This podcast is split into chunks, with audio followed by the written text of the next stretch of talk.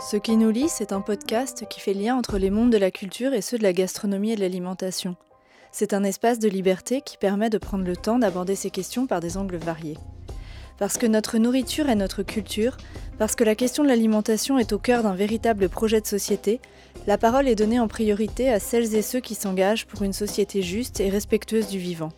Chaque mois, un nouvel épisode est mis en ligne et vous permet de découvrir des personnalités venues d'univers très éclectiques, mais qui participent à la réflexion. Artistes, auteurs, autrices, cuisiniers, cuisinières, chercheurs, photographes, architectes, nombreux sont celles et ceux qui font lien entre leurs pratiques et les cultures alimentaires. Je suis Camille Brachet et je reçois Isabelle Richard et Marc Faucrin.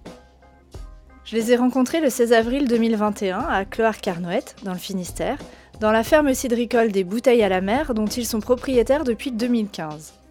Au fil de la discussion, nous avons évoqué les parcours respectifs d'Isabelle et de Marc, tous deux reconvertis dans la production de cidre et arrivés assez récemment en Bretagne. Nous avons aussi approfondi les différentes manières de faire du cidre, ou plutôt des cidres, car vous entendrez combien c'est un travail complexe et subtil. Il a été question de pommes et de vergers, bien sûr, mais aussi de terroir, de tradition, de fermentation, d'héritage et d'élaboration de cuvées spéciales. Nous avons aussi abordé la question des étiquettes et de tout ce qu'elles impliquent, de la conception jusqu'à la dégustation. Bonjour Isabelle Richard, bonjour Marc Faucrin. Bonjour. Bonjour. Alors, euh, d'abord, revenons sur ce qu'est une ferme cidricole. Euh, donc, ça veut dire que vous produisez vos propres pommes à cidre. Euh, mais qu'est-ce que ça implique? Chaque variété, j'imagine, a un profil organoleptique bien précis. mais alors, comment est-ce qu'on choisit ces variétés? Alors, déjà, on les choisit pas tout à fait parce que ici, on a une tradition quasi ancestrale du pommier à cidre. Et si on voulait choisir euh, des variétés spécifiques, il faudrait commencer par les greffer. Et il faudrait qu'on attende euh, une bonne dizaine d'années avant de commencer à avoir quelques fruits. Donc euh, si on veut faire un peu de cidre, on est bien obligé de s'adapter aux variétés qu'on trouve sur le, sur le pays c'est pas forcément une mauvaise chose parce que euh, il se trouve qu'il y a ici on trouve des variétés euh, qui ont été sélectionnées de génération en génération et qui sont vraiment bien adaptées au climat euh, du coin et qui en plus ont, été sélectionnées aussi pour leur qualité organoleptique. Donc notre premier travail c'est déjà d'essayer de faire un site qui ressemble aux variétés qu'on trouve dans les vergers quoi et essayer de les mettre en valeur le mieux possible. Vous n'avez pas toujours été euh, producteur de cidre. Vous avez des parcours professionnels euh, qui n'ont rien à voir avec, euh, avec ça. Est-ce que vous pouvez revenir sur vos parcours professionnels et m'expliquer comment vous vous êtes retrouvé à la tête de ces vergers? Alors quand on dit qu'on n'a rien à voir avec ça, c'est compliqué en fait. On n'a jamais euh, complètement ou rien à voir. On a, euh, je pense, tous les deux euh, en partie des racines paysannes, agricoles, vigneronnes. En ce qui me concerne, c'était plutôt le modèle de la polyculture élevage traditionnelle dans le Berry où on faisait son vin rouge pour soi, comme on, fait, comme on faisait son cidre ici. Donc il y, a quand même des choses qui sont assez, assez chouettes à mettre en, parallèle. Et puis, euh, bah, je dirais pour Marc, là, il y avait carrément une famille de vignerons euh, en Bourgogne, euh, plutôt la Bourgogne de Lyon, à Chablis, sur trois générations. Donc en fait, on est aussi, rien que de par nos racines familiales, on est beaucoup déjà nourris, en fait, même si ça vient d'autres régions. Ensuite, on utilise beaucoup aussi nos parcours antérieurs dans ce qu'on fait aujourd'hui. Donc c'est pas une rupture totale. Chacun aussi bah, apporte sans doute ce qu'il est, ce qu'il a fait avant. Vous faisiez quoi si c'était pas indiscret? J'ai fait des, études de droit et de sciences politiques qui m'ont amené en fait euh, à choisir un, secteur que j'aimais bien qui était la santé et le social. Mais du coup, de par mon parcours, je me suis retrouvée euh, sur des fonctions de gestion. Donc, euh, gestion d'équipe, gestion de projet, gestion tout court. Donc, c'était un métier qui était pour moi très difficile en fait. L'hôpital, c'est un monde qui est réformé beaucoup, qui est entre le marteau et l'enclume tout le temps. Et puis, du coup, le rôle de gestionnaire, il est aussi entre le marteau et l'enclume tout le temps. Euh, beaucoup de contraintes financières, beaucoup de pertes de sens de façon générale euh, pour les multiples professions, des enjeux majeurs qu'on ne peut pas fuir, une gravité aussi. Hein. Et du coup, je ne me voyais pas faire ça euh, toute ma vie.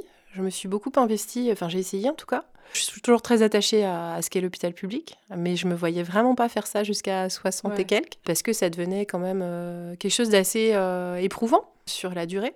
Voilà, donc en ce qui me concerne, j'ai commencé à évoquer avec Marc au fur et à mesure qu'on se passionnait pour la dégustation de toutes sortes de choses, on a commencé à, à élucubrer un peu sur euh, d'autres vies possibles un jour. D'accord. Et puis euh, voilà. Ensuite, après, euh, il faut trouver un dénominateur commun et il s'est construit tout doucement. et donc, le fait qu'on soit arrivé ici par choix pour la région, mais du fait d'autres métiers, nous a conduit à. Bon, on a voyagé pas mal, on a visité pas mal de projets atypiques. Mais ici, on, a été intrigué par l'histoire du cru euh, cidricole, hein, qui était un peu euh, down, qui était un peu euh, pas très en forme. Et on trouvait ça injuste. Alors on a creusé. Évidemment, la première idée qu'on avait était quand même plutôt tournée, alors les fermentations c'est sûr, mais plutôt tournée autour du, vin, parce que voilà, c'est ce qui nous faisait le plus rêver au départ. Mais justement, c'est ces variétés à tanin donc les variétés locales. L'histoire du cru basée beaucoup sur des cidres amers, doux amers, donc des, pommes à tanin avec des polyphénols, comme ce qu'il y a dans la peau des raisins euh, ou dans les fûts. Euh, ça nous a euh, happé en fait, parce que déjà il y avait un, cru à, remettre en valeur, un peu comme des crus de vin ailleurs. Hein. Et donc la démarche était assez proche. Et puis euh, il y avait aussi euh, de quoi s'éclater suffisamment au niveau des fermentations, puisqu'on a rapidement compris qu'il y avait tout ce qu'il fallait pour avoir des équilibres euh, acides amers, éventuellement secs et vineux, et que en plus on avait une liberté de création pas totale, parce qu'il y a quand même cette tradition qu'on respecte beaucoup sur des styles de cidres locaux, mais il y a quand même une place très importante mm. par rapport à ce qui peut se passer en vin pour euh, inventer des choses, euh, écrire sur une page, quoi. C'est vrai. Et vous, Marc, du coup, vous faisiez quoi? Euh, Moi, je travaillais dans l'informatique, une formation. Donc, voilà, dans les logiciels. Et pareil, avec une envie de changer ou, c'est plutôt Isabelle qui était moteur Je dirais que non, j'aimais bien ce que je faisais, mais j'avais effectivement aussi d'autres envies. Et votre famille travaille dans le vin, vous? J'ai une partie de ma famille qui travaille dans le vin, donc j'avais un peu cette culture-là. Euh, j'ai toujours été très intéressé par ce, côté agricole euh, de produire sa matière première et de la transformer, notamment euh, sur les boissons, les fermentations sur les boissons. Et après, voilà, c'est quelque chose que, par contre, j'aurais peut-être pas fait tout seul. C'est quand même vraiment un projet à deux, oui, quoi. Bien sûr. mais c'est pas par dépit, quoi. C'est vraiment pour faire autre chose. Et c'est aussi peut-être euh, essayer de, de s'ancrer euh, localement une activité. quoi. C'est-à-dire que j'avais une activité euh, très délocalisée. On a, on a, des clients à l'autre bout de la France ou à l'autre bout du monde. on se déplace. Et puis ensuite, on revient là où on habite et puis on essaye de, de créer du lien social via les assos, via d'autres choses. Et à un moment donné, si on décide de de plus être trop mobile et de rester à un endroit parce que parce que c'est là qu'on est bien, ben on a envie que voilà que toute notre activité euh, professionnelle soit aussi ancrée dans le local. et je pense que c'est vraiment le métier qui réunit tout ça. Quoi. Tout à fait. Et vous dites que vous êtes arrivé en Bretagne avant euh, de, de, vous lancer dans le cidre? Cet attrait pour la région, euh, il vient d'où pour cette région? Vous aviez euh, un ancrage particulier avant ou vous avez prospecté un peu partout et vous avez atterri là, ça vous a plu? Comment ça s'est fait votre arrivée en Bretagne? C'est quand même par choix. Enfin, moi, j'étais, euh, j'ai grandi en Vendée, donc pas, loin. de la mer. J'ai toujours bien aimé la Bretagne, qui était pas loin, qu'on connaissait bien. et je crois qu'Isabelle a aussi des, pas du tout d'ici, mais que les premières fois qu'elle est venue en Bretagne, a bien accroché euh, déjà depuis euh, son plus jeune âge. Oui, moi c'est très bizarre. Je ne saurais pas expliquer pourquoi, mais euh, mes, parents m'ont emmené à, à à l'âge de 11 ans. Et alors, je ne sais pas, je nourris une véritable obsession pour le Finistère depuis. Donc euh, la, côte rocheuse en fait.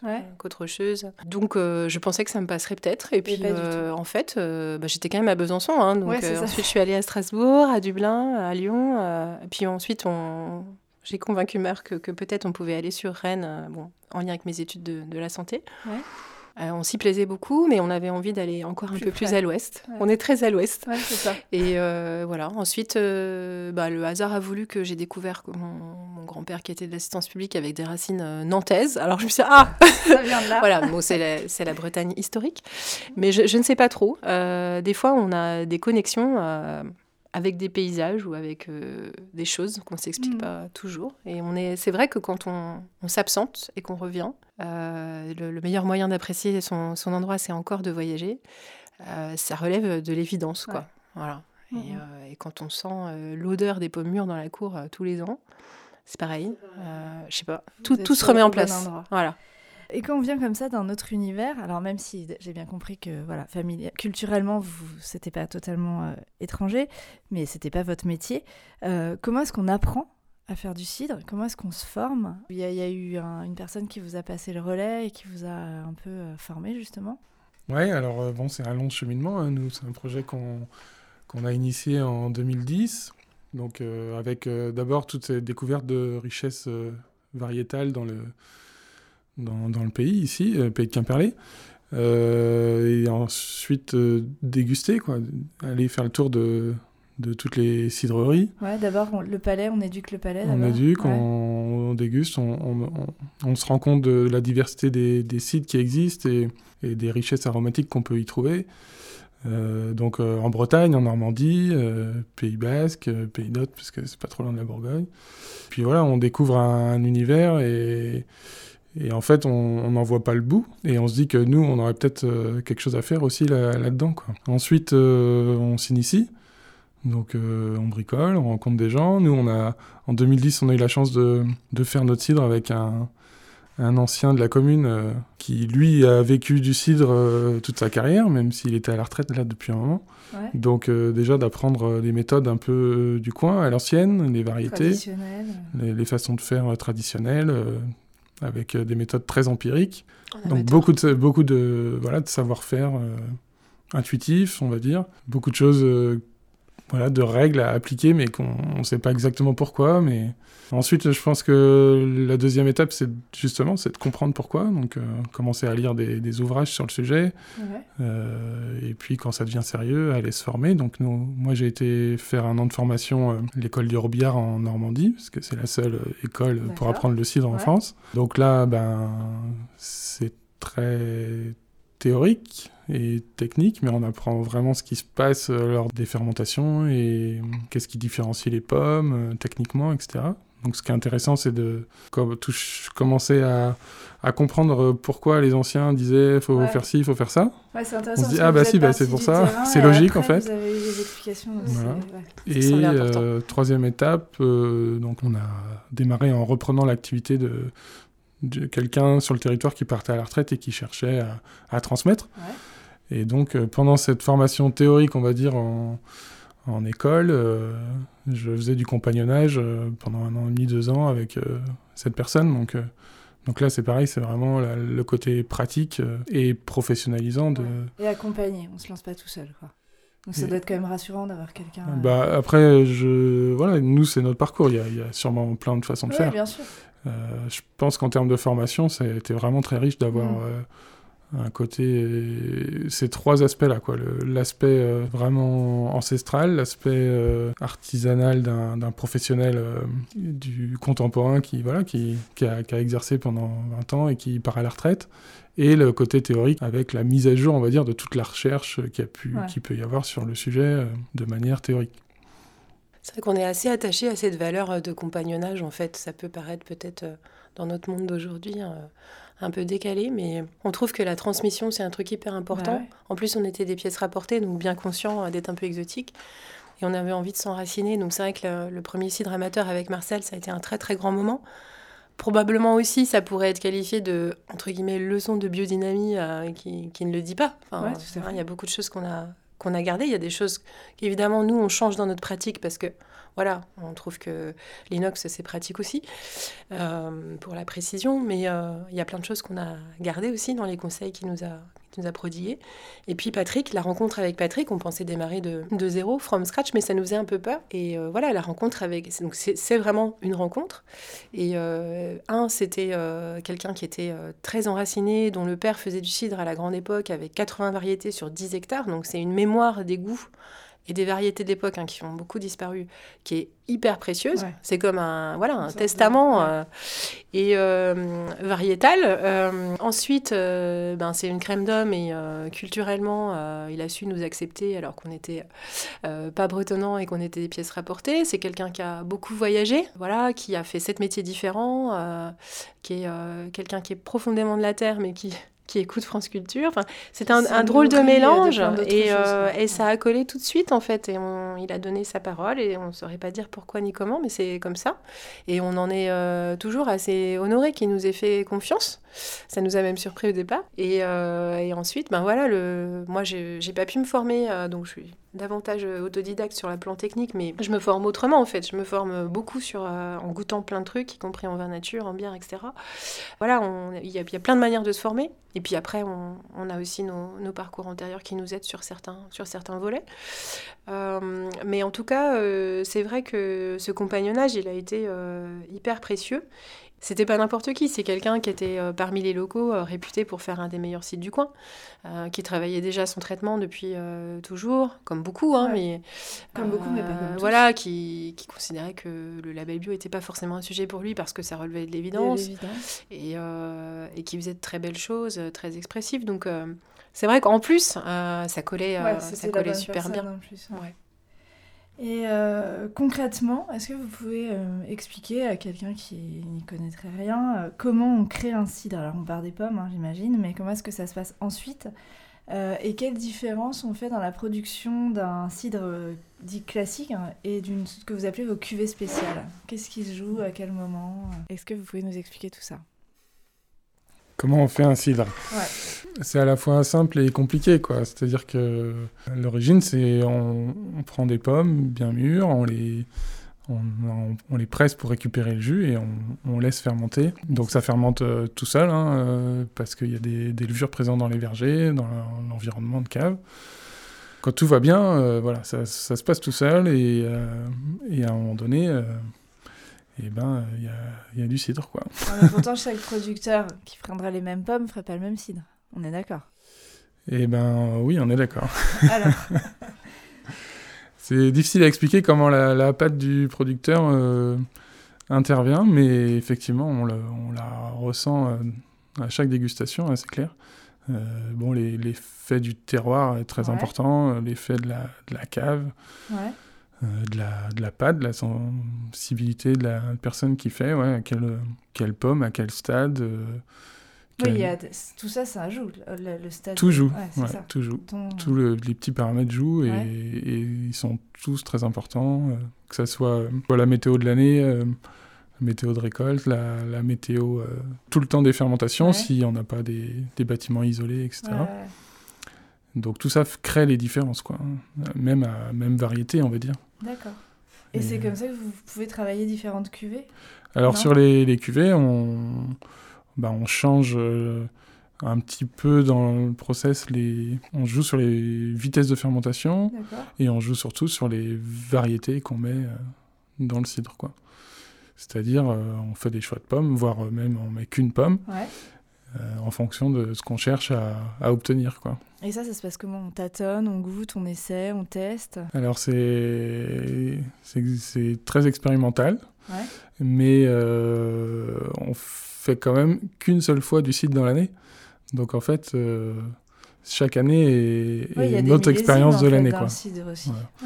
Et c'est vraiment ce qu'il faut arriver à accepter. C'est-à-dire que si on veut faire original ou, des cuvées, ben, il faut accepter de, de, tester des choses et que ça change tous les ans parce qu'en en fait, on peut pas. Euh, on peut pas faire 20 essais pendant 3 mois et ensuite décider d'une recette et c'est bon, ça sera ça quoi. Euh, bah non, c'est cette année on va essayer ça et mhm. puis bah, l'année prochaine on va un peu ajuster. Sauf que tous les paramètres ont changé, mais euh, c'est ça qui est intéressant aussi. Mais c'est ça qui est passionnant. Mais du coup, ça veut dire que même vos cuvées classiques, en fait, elles sont différentes tous les ans. Elles sont différentes. Le consommateur va pas retrouver même, euh, exactement le même cidre. Même le, la, la, cuvée traditionnelle, on va dire, on accepte qu'elle soit différente en fonction du millésime. Parce qu'elle est le reflet de, de l'année. quoi. Alors, Maintenant, j'ai une question euh, plus euh, en tant que spécialiste, parce que vous dites différentes, mais est-ce que c'est des différences que va sentir le consommateur lambda Ou est-ce qu'il faut quand même avoir un palais déjà euh, bien affiné pour sentir quand on prend vos bouteilles Alors, ce qui est marrant, c'est qu'on. Nous, on a vachement peur de ça tous les ans, de se dire, mais, les gens, ils vont, ils vont, dire, ils vont dire mais c'est pas le même cidre. Quoi. Et en fait, tous les ans, on est rassuré, c'est-à-dire les gens, nos clients reconnaissent notre, notre, pâte. Mais ils perçoivent les différences oh, Parfois, oui. Ouais. Tout ça, c'est intéressant parce qu'on dit du cidre, enfin, c'est un terme très générique, alors que voilà, il y a plein plutôt des cidres aujourd'hui. Voilà, c'est ça. Alors que mm. le millésime joue, les pommes jouent, tout joue, comme vous dites. Donc je trouve ça assez intéressant que ça devienne quelque chose auquel on prête de l'attention, en fait. Ouais. Et avec enfin, l'aide de plein de super collègues super chouettes, qui, bah, cette diversité-là, partout, là, elle contribue aussi à, à renforcer euh, la curiosité. Euh, des, consommateurs d'aujourd'hui. Mm. Donc ça, c'est vraiment super, mais c'est vachement récent. Euh, nous, en fait, on pratique deux sports assez différents depuis le début. On a pratiqué un premier qui est euh, restituer ce qu'on nous a appris et ce qu'on a compris euh, de ce qu'était le cidre d'ici à la grande époque. on essaye en tout cas. Donc là, on est plutôt sur ce qu'on appelle un brut tradition qu'on essaye d'avoir à peu près tout le temps, sauf, sauf vraiment récolte très très chiche, comme ça a été le cas en 2019. Donc là, on a eu des ruptures. Mais sinon, on essaie de l'avoir tout le temps. Comme disait Marc, plus ça va, plus on assume et on accepte euh, les différences liées à l'année euh, agricole. Pour nous, c'est plus une qualité en fait. ça nous permet de nous différencier aussi d'un produit euh, qui serait plus formaté. Ça permet aussi d'avoir une histoire à raconter aux gens, de les intéresser aux variétés, aux problèmes climatiques, etc. Donc, une année où les douces amères ont été contrariées parce qu'il y a eu des gels tardifs suite à des chaleurs précoces, ben, on va expliquer que les douces moines, elles n'ont pas trop aimé et que du coup, ben, le cidre, il sera un poil plus acidulé que, que parfois. Acide amer, euh, on recrée des équilibres en fait avec des acidulés, des amers et des douces pour compenser l'absence de douce amère, mais c'est un peu euh, galère et des fois on appréhende que les gens euh, effectivement notent cette différence. Donc là où Marc est un peu modeste et magicien, c'est qu'on arrive à retomber sur nos pattes par rapport à, à nos, à nos, souhaits initiaux quand même. Souvent, ils nous disent que c'est bon quand même. Donc, c'est déjà, c'est déjà bien. même si c'est différent, euh, ce qui est important, c'est que l'équilibre soit à peu près réussi quand même. Donc ça, c'est exactement comme le sport des vignerons, hein, d'essayer mm. de donner le meilleur d'une année. Et c'est dans les années difficiles qu'on peut euh, juger aussi de la qualité euh, de la pâte. Donc euh, ça nous flippe toujours. Hein. Chaque année, on est flippé. Mais voilà, c'est comme ça qu'on avance et qu'on progresse aussi. Donc ça, c'est le brut tradition. Votre question sur les palais, elle est intéressante parce que selon là où il est bu, on va pas du tout avoir le même prisme et les mêmes attentes. Ici, il y a quand même des gens qui ont connu les sites, de, notamment les sites de la côte de la Grande Époque sur, sur Cloire ou sur les communes avoisinantes. Et ils vont avoir une attente de typicité. Donc, euh, amère, douce, amère, essentiellement, pas trop d'acidulé. Donc là, effectivement, ils vont peut-être, ces gens-là, reconnaître une grande année, une année typique, etc. D'autres vont dire, moi j'aime bien quand il est euh, acide amer, ça me dérange pas, ça va super bien sur la viande et le poisson, et ils auront peut-être pas ce prix un peu plus euh, local, quoi. Et puis ensuite, il va y avoir des gens qui vont fuir la rusticité et qui vont chercher la finesse, euh, nous, on cherche pas forcément à opposer les deux. On trouve que la rusticité peut être belle. Donc, on essaye de slalomer entre ces deux pôles, quoi, en fait. Et euh, justement, de faire justice un peu au cru local et de dire que les intuitions des anciens sur les sélections euh, variétales, leur travail de greffage sur plusieurs générations, on essaye justement que ben, dans des milieux pointus de dégustation, ils puissent aussi être reconnu à sa juste valeur. Et donc ça, ça nous met aussi beaucoup de pression parce que euh, euh, il faut essayer de le faire de manière euh, super précise. Pour que les qualités s'expriment, donc notamment par des fermentations lentes en levure de terroir, hein, c'est un, un, de nos grands dada, sans les défauts. quoi. Déjà sur le brut tradition, on a déjà un exercice qui est pas facile. On est parti de prix euh, relativement bas parce que ça correspondait à notre marché local et on, essaye d'emmener avec nous euh, les locaux sur euh, d'aller vers un prix juste par rapport à ce travail, hein, puisqu'on ramasse tout manuellement avec 6-7 personnes pendant deux mois, qu'on nourrit, etc. Donc il faut imaginer aussi le, boulot. Et puis ensuite, après, on s'est autorisé progressivement à partir de 2015-2016, 2016 plutôt. On a commencé à hum, essayer de créer des cuvées. Donc là, c'est plutôt un travail de oui, presque de design de cuvée en se disant c'est quoi nos envies si on a le droit de faire des choses un peu plus personnelles? Il y a deux marottes chez nous, mais en fait elles sont différentes chez chacun des collègues et c'est ça qui est bien. Donc nos deux marottes, c'est exprimer le, terroir, donc euh, notamment la dimension sol et la dimension climat. Après, bon, bah, il y a aussi euh, la question des variétés, hein, bien sûr, mmh. ça, voilà, petite variation là-dessus. Et puis après, la deuxième marotte qu'on a, c'est les accords euh, en gastronomie. C'est-à-dire qu'on ne se fait pas à l'idée qu'il n'y ait pas plus de cidre, mais depuis le début, hein, depuis 2015. Parce que comme on est pièce rapportée, du coup, on s'indigne plus facilement.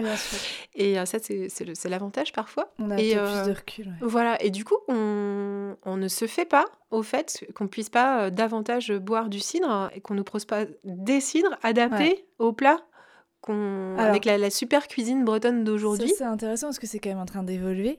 Vous proposez euh, des, un le, le Freerider extra brut qui se prête justement tout à fait à ce type d'usage. Euh, vous l'avez envisagé comme ça Vous vous dites que ça peut être avec ces cidres-là qu'on peut dynamiser la filière aussi, qu'on peut renouveler l'expérience du cidre en gastronomie bah nous, notre démarche, elle est un peu particulière parce qu'on est parti du brut tradition et d'un marché au départ local. Donc euh, ensuite, c'est venu, comme disait Marc, c'est venu d'une expérimentation et d'une curiosité de notre part, d'une envie de s'amuser.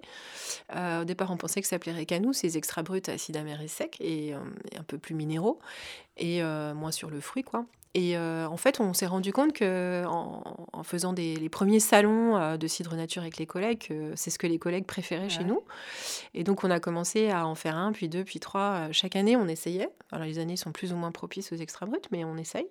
Donc là, c'est allé de pair aussi avec un intérêt croissant pour le vin nature chez nous et pour le fait voilà, de faire des essais en, en levure de terroir intégralement, sans soufre, complet, d'essayer de faire des cidres non filtrés aussi. Donc euh, ça nous a permis euh, de, faire des tests sur du sans concession par rapport à ce qu'on aurait aimé faire. Et puis on s'est rendu compte aussi que ça vieillissait bien et euh, que ça pouvait s'accorder superbement avec des choses un peu étonnantes, sortir donc évidemment hein, de, de, la crêpe à laquelle on pense souvent, pour aller plutôt sur poisson, fruits de mer, viande et sauce, etc. Bah, ensuite, euh, effectivement, on a, participé à un mouvement. Euh, bah, il y a eu des pionniers, hein, bien sûr. Nous, on a été voir avant de s'installer euh, Éric Bordelais, qu'on aime beaucoup, mais il y a, y a, plusieurs pionniers sur des cidres un peu haut de gamme. Notre position à nous, elle est un petit peu particulière puisqu'on est un petit peu dans un entre-deux et on vise plutôt quand même globalement euh, les, prix des, vins entrée de gamme et de la bière artisanale euh, bien faite. On est plutôt, nous, dans cette culture-là en termes de prix. Mais on est hyper content euh, qu'il y ait eu des pionniers et qu'il y ait des collègues à s'emparer aussi de cuvées plus haut de gamme directement, clairement assumées, bah, qu'on goûte avec délectation. Hein, voilà on, pense notamment à Domaine Bordato, Domaine Antoine Marois, euh, Cyril Zangs, Eric Bordelais qui faisait partie des premiers, enfin il y, y en a pas mal. Et euh, ça porte la filière aussi beaucoup. Donc ça, c'est très important. Et, euh, et ensuite, euh, ça nous encourage à pouvoir aussi exprimer des choses plus personnelles avec des prix. ben, du coup, les prix, on les a augmentés progressivement. parce que cette question des prix, elle est compliquée, voilà. Au fur et à mesure qu'on a vu qu'il il y avait de l'attente aussi et de l'intérêt aussi pour ces cuvées. On les vend pas de la même manière, les gens les consomment pas au même moment.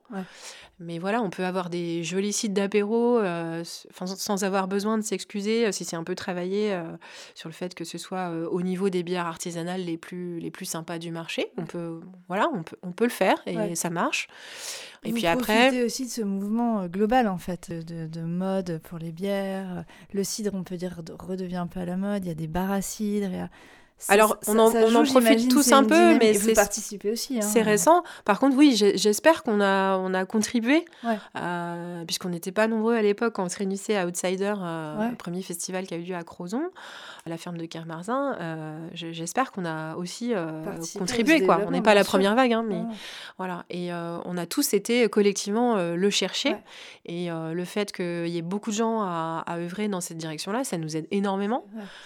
nous, on doit beaucoup aussi à des gens comme euh, Benoît de la cidrerie, euh, Virginie euh, du journal du sommelier de Bouscultessence, plein de gens, Dominique Hutin qui parle beaucoup aussi du cidre. Tout ça, ça, ça permet aussi d'avancer.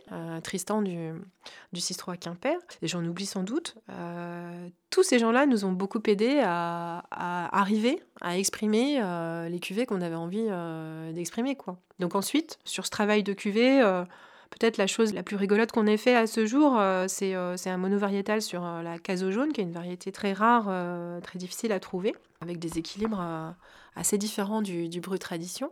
Très complet et beaucoup de finesse. Et donc voilà, là, c'est une cuvée qu'on s'autorise à vendre encore un petit peu plus cher qu'un extra brut parce qu'il y a un travail spécifique. Donc voilà, ça se construit avec le temps. Et au fur et à mesure aussi qu'on a un accueil favorable, non seulement des, des clients plus ou moins pointus, mais il y a des gens qui commencent à être à goûter, hein, vraiment beaucoup, à comparer, etc. Mais aussi des restaurateurs qui nous, qui nous font confiance. Ça, c'est hyper important. Alors, une fois qu'on a le goût, il faut un nom pour la cuvée. Il faut une étiquette. Vous travaillez beaucoup là-dessus. Il y a un beau travail sur les identités visuelles votre cidrerie. Comment est-ce que ça se passe Vous faites appel à des, collaborateurs Déjà, rien que le nom des bouteilles à la mer, vous l'avez trouvé comment? Pensez comment? Parce que c'est hyper important. C'est un peu votre carte de visite. Enfin, c'est la première euh, chose qu'on perçoit d'un cidre. L'étiquette, le nom de, la cidrerie. Euh, voilà. Est-ce que vous pouvez m'expliquer un peu ça?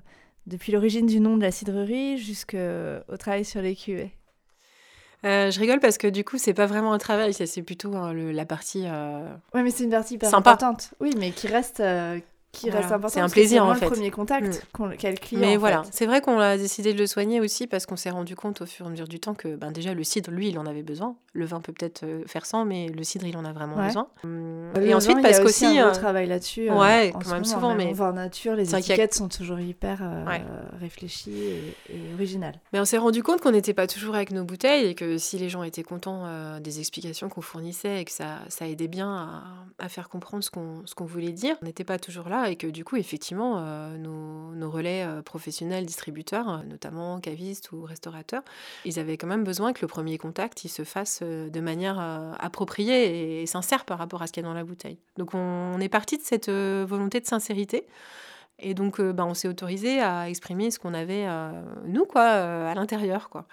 Et bah, ensuite, après, c'est des questions de, rencontres. Sur le nom, ça partait de la volonté d'en découdre aussi un peu avec le fait que historiquement, on a toujours tendance à avoir le nom des gars. Et voilà, donc euh, on trouvait que c'était bien. Euh, on est deux personnes et euh, indépendamment de notre genre, on trouvait que c'était bien. Ça, on aurait pu être deux frères ou deux associés hors cadre familial. Et donc le, le nom permettait aussi de d'éviter le nom de famille. Quoi. tout à fait. Ensuite, on voulait mettre en valeur le terroir de variété à tanin et d'assumer euh, voilà. Et de partir de l'idée qu'en cuisine ou en dégustation l'amertume c'est quelque chose qui peut être hyper intéressant que ce soit en bière en cuisine de fermentation ou autre et qu'on voulait arrêter que ce soit péjoratif. Donc volontairement on l'a mis en avant au risque qu'on nous dise que ça pouvait être enfin compliqué hein. parfois on nous, dit ça.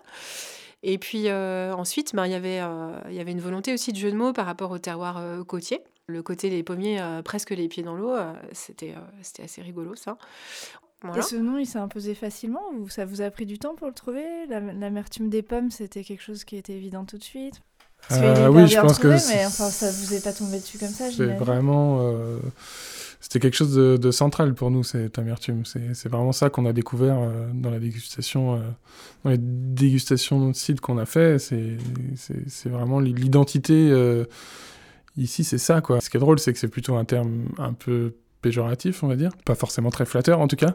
Ouais, ou, mal connu. Moi, je me suis rendu compte avec mes enfants que parfois, ils me, ils me demandaient c'est quoi amer, maman? Et en fait, c'est vrai que trouver des exemples de choses amères, alors il y a quelques légumes, mais c'est pas le truc le plus facile à, illustrer quand on veut vraiment montrer ce que c'est que la mer, en fait. C'est ça. Et nous, euh, notre idée en s'installant, c'était vraiment de, de, mettre cette amertume en avant dans nos produits. donc, euh, donc, ça paraissait évident de, de l'assumer si on l'assumait dans, dans, les cidres, il fallait l'assumer dans, notre, dans, dans, le nom. Quoi. Prévenir. Hmm. Ouais.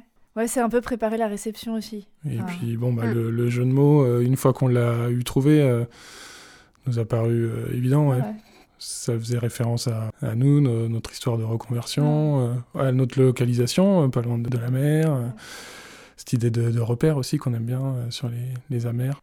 Et c'est vrai que préparer la réception, c'est intéressant aussi, et ça se rejoue aussi au niveau de l'étiquette. Vous m'aviez parlé d'une anecdote assez drôle, qu'un cidre n'était pas forcément reçu de la même manière avec étiquette et sans étiquette au moment de la dégustation, et ça, je trouve ça génial. C'est des choses qu'on s'explique pas complètement, là aussi on expérimente, mais on constate de plus en plus qu'il y, y, a un triangle entre euh, le visuel, le nom et ce qu'il y a dans la bouteille et que en fait si c'est harmonieux ça produit des effets sur les gens. C'est des clients restaurateurs qui me disent ça. C'était sur, la cuvée et qui sont étonnants quoi. Les gens sont enthousiastes euh, prennent la, bouteille en photo. Enfin il se passe un truc. Et pour nous ça c'est intéressant. Ça veut dire que du coup c'est réussi quand c'est comme ça. Et il faut être à l'écoute de cette harmonie-là, comme les triangles de saveur, quoi. Voilà. Du coup, on essaye euh, d'attendre euh, que le site soit fait. Alors parfois c'est proche de l'idée qu'on en avait, parfois c'est légèrement différent, ou parfois il faut l'attendre souvent, il faut savoir attendre un peu que le cidre soit prêt à boire. Et donc, quand il est prêt et qu'il nous plaît, s'il nous plaît pas, on le vend pas. Euh, ça vous arrive, ça? Ouais, ça peut nous arriver, ou ça peut arriver qu'on soit déçu et qu'on attende et qu'après on le trouve bon. Mais euh, ouais, on, ne maîtrise pas tout, c'est aussi l'intérêt du, métier. C'est comme euh, quand les enfants naissent, on attend souvent qu'ils soient nés pour leur donner le prénom. Bah là, c'est un peu pareil, quoi. Ça peut, ça peut paraître rigolo. Ça, finit par s'imposer. Souvent, je fais des, plein de propositions, ça me, c'était un peu dans ma tête tout le temps. Et puis, il y a un moment où Marc met plus son veto et où je me dis que c'est la bonne.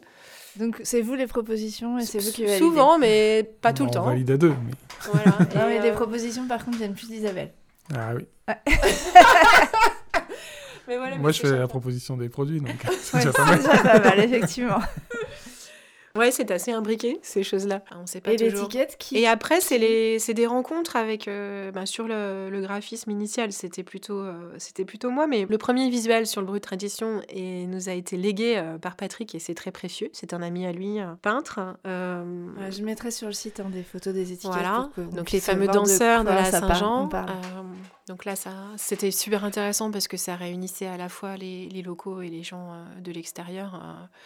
Mmh, Tout en gardant beaucoup, une euh, certaine modernité en fait. Ouais, y avait, elle, disait beaucoup de choses. Donc ça, clairement, on a gardé. On a simplement euh, fait évoluer euh, le, cadre, l'étiquette et les, et les, informations, mais sinon, on a, on a gardé. Et ensuite, le jus de pomme, c'est parti d'un délire avec mon fiston parce qu'on voulait quelque chose de joyeux et qu'il y avait personne qui nous avait proposé un truc suffisamment joyeux. Et puis ensuite, on a rencontré des gens formidables et donc euh, ils ont eu parfois envie de proposer des choses ou euh, dans des discussions autour de dégustations animées ou de la récolte, puisqu'on a pas mal de, a la chance d'avoir pas mal de ramasseurs qui sont des indépendants euh, créatifs du territoire donc des entrepreneurs en fait, mais qui ont parfois besoin de bosser à côté au début au moins. Et donc, bah, on a eu un, un architecte de formation qui nous a fait un truc génial un jour et euh, ça collait complètement avec nos discussions euh, d'un futur extra brut euh, sur un côté un peu acidulé, agrume. Donc ça, ça, matchait, on ne peut pas expliquer pourquoi. Donc ça c'était Chistre. Ensuite, bah, il y a un graveur qu'on aime beaucoup dans le coin, Claude Huard, qu'on est allé voir par rapport à un, extra brut particulier qui s'appelle Vague à la mer. Donc là on a eu la chance de pouvoir utiliser un, de ces visuels qu'on aime énormément, qui résumait très très bien le côté terre et mer de, Cloard. On a eu aussi une talentueuse euh, créatrice euh, qui s'appelle Charlotte qui nous a fait une magnifique gravure sur plâtre euh, suite à des discussions. Donc là, c'était de la, fleur de pommier noire et blanche, très, très japonisante, qui correspondait bien à, la cuvée repressage. Donc voilà, ça a matché aussi. Récemment, on a eu, bah là, c'est une créatrice textile qui fait ses propres teintures végétales, qui avait fait un travail d'indigo sur liège qui nous a beaucoup parlé, parce que liège, il y a le côté arbre. Et on s'est amusé ensemble à faire une collab euh, voilà, en désaturant un peu. Donc là, c'est Freerider.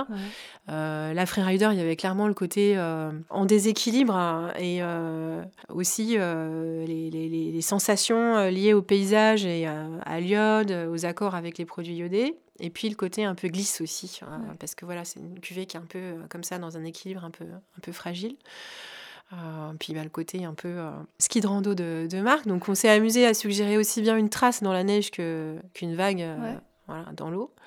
Et son travail collait hyper bien. Elle s'est éclatée à faire ça avec nous. Donc ça, je crois que c'est pour celui-là où vous me disiez le faire goûter avec étiquette et sans étiquette, c'est ouais, pas clairement, c'était pas le successeur de Chistre et je l'avais, je l'avais déjà dit à Marc et on me disait ah, ça va prendre du temps si on doit recréer quelque chose. Mais vraiment, on, a, on a eu raison euh, de le rebaptiser, de lui créer son propre visuel parce que c'est vrai que bon, nous, on pourrait passer notre temps à faire des extra bruts millésimés. Et euh, c'est vrai qu'on a quasiment identifié trois profils différents en fonction des années. Au, mmh. final, on nous les réclame, donc on va peut-être essayer de les pérenniser. Et euh, c'est vrai que l'équilibre de, de Vague à la mer, de Schistre et de Freerider ne sont pas tout à fait les mêmes. Et ils expriment tous le lieu, mais euh, assez différemment. Quoi. Et les accords sont assez différents aussi. Voilà, c'est vrai que ça peut surprendre. Parfois, on nous pose la question pourquoi il n'y a pas toujours les mêmes C'est super intéressant. Euh, pourquoi vous, avez tout ce travail à chaque fois Non, mais du coup, ça montre aussi bien qu'il y a un gros travail d'explication, de vulgarisation à faire et mm. que c'est des choses que qu'on maîtrise pas et c'est mm. important de le dire. Et c'est vrai mm. que c'est chouette de pouvoir le faire. Et on se nourrit beaucoup des retours euh, des gens, quoi. Donc, des cavistes, des sommeliers. Et que du coup, ça suscite aussi des réactions, des discussions, ces étiquettes-là, parce qu'elles sont quand même très originales. Et ben, ça vous aide peut-être à expliquer les choses. Sans doute aussi, ouais. Ça fait peut-être passer quelque chose qu'on peut pas expliquer. Hmm. Je comprends. Ouais, c'est original en fait parce que euh, une cuvée a sa vie propre et elle doit avoir son identité propre et, euh, et on voilà, on n'applique pas un visuel euh, déjà fait qu'on décline. On, à chaque cuvée, on, on, goûte et on déjà au début euh, à l'assemblage, on, on, part sur quelque chose et, et jusqu'au bout, on peut, on est obligé de lui donner une identité Ouais. euh, propre quoi. Et c'est génial parce que du coup, ça rend Qui visible cette différence et ça permet vraiment au coup d'œil d'identifier que Mm. bah, c'est autre chose. Et... Euh, J'ai une, petite, une dernière question. On l'a dit, euh, l'image sociale du cidre est vraiment en train de changer ces dernières années. Il y a des nouvelles façons de consommer le cidre. Et euh, la culture de garde, par exemple, est encore peu connue. Euh, je crois qu'il y a quand même des cidres qui se gardent. Euh, alors, quel conseil vous donneriez à quelqu'un qui voudrait se constituer une cave à cidre? Comment on peut savoir si euh, ce cidre peut se conserver ou pas? Euh, Est-ce que vous avez des, voilà, des conseils à donner sur là-dessus Ah, c'est pas une question facile, on a assez peu de recul sur euh, cette question-là, mais euh, nous on a déjà eu l'occasion de goûter des cidres euh, vieux qui où euh, vraiment c'était exceptionnel. Ouais. Après, il faut accepter que ça se transforme, hein, c'est Ouais, comme le vin. On est, il faut pas retrouver le, chercher à retrouver le, le cidre qu'on a goûté quand il a été mis à la bou- en bouteille. Mais par contre, il y a vraiment des arômes euh, évolués qui, qui peuvent être euh, exceptionnels. Il faut Euh, tester. mais il faut accepter que ça soit l'inverse aussi, quoi. C'est-à-dire qu'aujourd'hui, on on met pas de garantie, euh, Non, non, comme on peut sûr. avoir sur, sur certaines, euh, Bouteilles chez certains vignerons, Ouais. où on sait que euh, voilà, c'est fait de telle façon que dans 20 ans, ça sera superbe. Et vous, du coup, vous testez, vous gardez certains on garde des bouteilles, ouais. ouais. On garde des bouteilles et on a des bonnes surprises. Moi, je suis convaincue aussi que, puisqu'on essaye d'exprimer notre lieu, euh, même au-delà des variétés, euh, parce que du coup, les variétés acidulées qui sont moins fréquentes euh, sont un- aussi un, un vecteur hyper intéressant pour exprimer le- les sols, on trouve. Ouais. Je suis convaincue que le fait qu'on les garde, ça permet encore mieux, euh, enfin, ça permet d'accentuer en fait l'expression du lieu avec le temps. Et c'est ça qui, du coup, est dans, dans ce qu'on fait nous, en tout cas. C'est ça qu'on essaye d'aller chercher. Bah, je dirais il y a beaucoup de travaux hyper intéressants sur euh, les fermentations au, au service des produits du terroir. euh, et euh, dans, dans les lectures, je, je suis confortée là-dessus, que ce soit des positions de, de chef, euh, des positions de vigneron, des positions de sommelier. On, on constate qu'il n'y a de terroir que par les fermentations et probablement que par des fermentations suffisamment longues. Quoi. Enfin voilà, comme on est un peu hybride et un peu euh, métissé dans, nos choix euh, de cave, on a tendance à aussi vouloir aller euh, au-delà du simple fruité, ce qui est déjà pas mal, hein, parce que c'est déjà très agréable. Mais on aime bien des fois pousser un peu plus loin la pomme dans ses retranchements pour voir qu'est-ce qu'elle a à dire dans un registre plus vigneron en fait, en termes de rendu. Et du coup, bah là, on s'éclate parce que le vieillissement permet ça. La pomme est présente, mais différemment, un peu comme on accepte qu'en vin, euh, on ne boive pas que des vins nouveaux. Ouais. Bah, on va chercher d'autres choses et ça, ça raconte des trucs, quoi. Ça raconte les paysages. Les gens nous disent parfois, un des, un des plus jolis compliments, c'est quand ils nous disent euh, Oh, j'ai les poils qui se dressent et je vois les paysages, quoi. Ça, c'est assez rigolo Ouais, pour nous. ça, C'est ça, génial, quoi. Et du coup, ben, les accords, ensuite, c'est juste une conséquence. Ouais. Parce que à partir du moment où on voit euh, euh, la mer, la roche et tout ça, bon, bah, ensuite, les sommeliers, ils ont plein d'idées. Ouais, ouais, bien sûr. Donc vous conseillez de tester. Faut, faut, faut faire des expériences, quoi. expérimenter. Non, c'est sûr qu'il y, a des- il y a des choses. euh, il y aurait des choses à, à goûter en laissant vieillir, euh, c'est évident. Euh, nous, on s'amuse beaucoup à la récolte avec nos ramasseurs, hein, à, à ouvrir des, des bouteilles qui ont plus de 10 ans, des choses comme ça, et, à table, hein, en mangeant, euh, il ou à cuisiner avec, et ça se passe euh, super bien, et on a beaucoup d'échanges autour de ça. On a déjà des cuvées qui sont sur ce profil-là, avec un travail, euh, des, des, des cuvées qui se font très lentement, et où, euh, même après la mise en bouteille, on considère que Ça va que c'est prêt, enfin que c'est pas fini tant que ça n'a pas un, un an de cave par exemple. On a déjà- Ouais, donc c'est déjà des choses instituées. Donc Ouais, euh, à la vente, oui. voilà. ça, ça peut se garder un an, deux ans. on a déjà eu l'occasion aussi de pouvoir proposer plusieurs millésimes à la vente euh, d'une même cuvée Ça, c'est intéressant. Ça, c'est chouette. et on aimerait pouvoir faire ça beaucoup plus. Alors, on a du mal parce que parce qu'elles sont vendues, mais euh, ça, on n'arrive pas à garder en cave en ce moment. On a, voilà. Donc là, on a repeuplé la cave. tendu. Mais euh, oui, typiquement sur, euh, sur Chistre, donc, qui était un extra brut plutôt à dominante acidulée avec une pointe d'amertume, euh, qui est typiquement le, genre de, de biais et de marotte que Marc peut avoir euh, assez spontanément. On avait parlé de faire quelque chose comme ça, hein, qui tire un peu plus sur la bière blanche, le vin blanc dans l'esprit. Donc c'était plutôt euh, pour s'amuser aussi. Un petit essai à 900 bouteilles, enfin quelque chose comme ça. Et euh, à l'embouteillage, après, on était tous un peu sceptiques. On comprenait pas bien euh, comment ça allait pouvoir évoluer favorablement. Mais très clairement, enfin, parce que c'était très sharp, très rentre dedans, acide, amer et sec, ça faisait beaucoup. Et en fait, euh, c'est suite à des sollicitations d'accord euh, cidre et huître pour un, mariage, un an, un an et demi après, que j'ai commencé à, tout regoûter. Souvent, Marc est déjà dans la récolte suivante et moi, je, continue à goûter ce qu'on a en cave, quoi, pour le vendre. Euh, et, je lui dis, écoute, euh, il est devenu euh, topissime, c'est incroyable. Donc c'est aussi suite à des échanges qu'on a parfois avec les collègues qui ont pu faire des, cidres. Là, je pense à un collègue suisse qui avait fait un cidre acidulé vieilli de 3 ans en fût. Donc c'était pas tout à fait pareil, hein, pas les mêmes variétés, il y avait du fût. Bon. Mais globalement, l'évolution, le vieillissement avait apporté quelque chose d'incroyable. Et je me suis dit, ah, je vais quand même aller le regoûter celui-ci. Et c'est là qu'on a... Alors c'est très transgressif par rapport au cru local. Hein.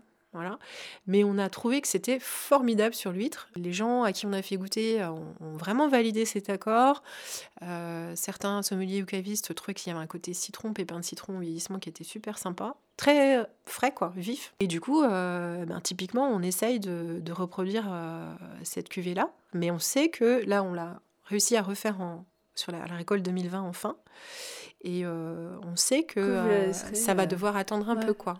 Donc là, l'évolution est, est, plutôt chouette et euh, c'est super que à partir des, des échanges qu'on a eus, Marc ait réussi à reproduire à peu près les équilibres en cave, parce que c'est pas forcément. On a changé de lieu de production entre temps.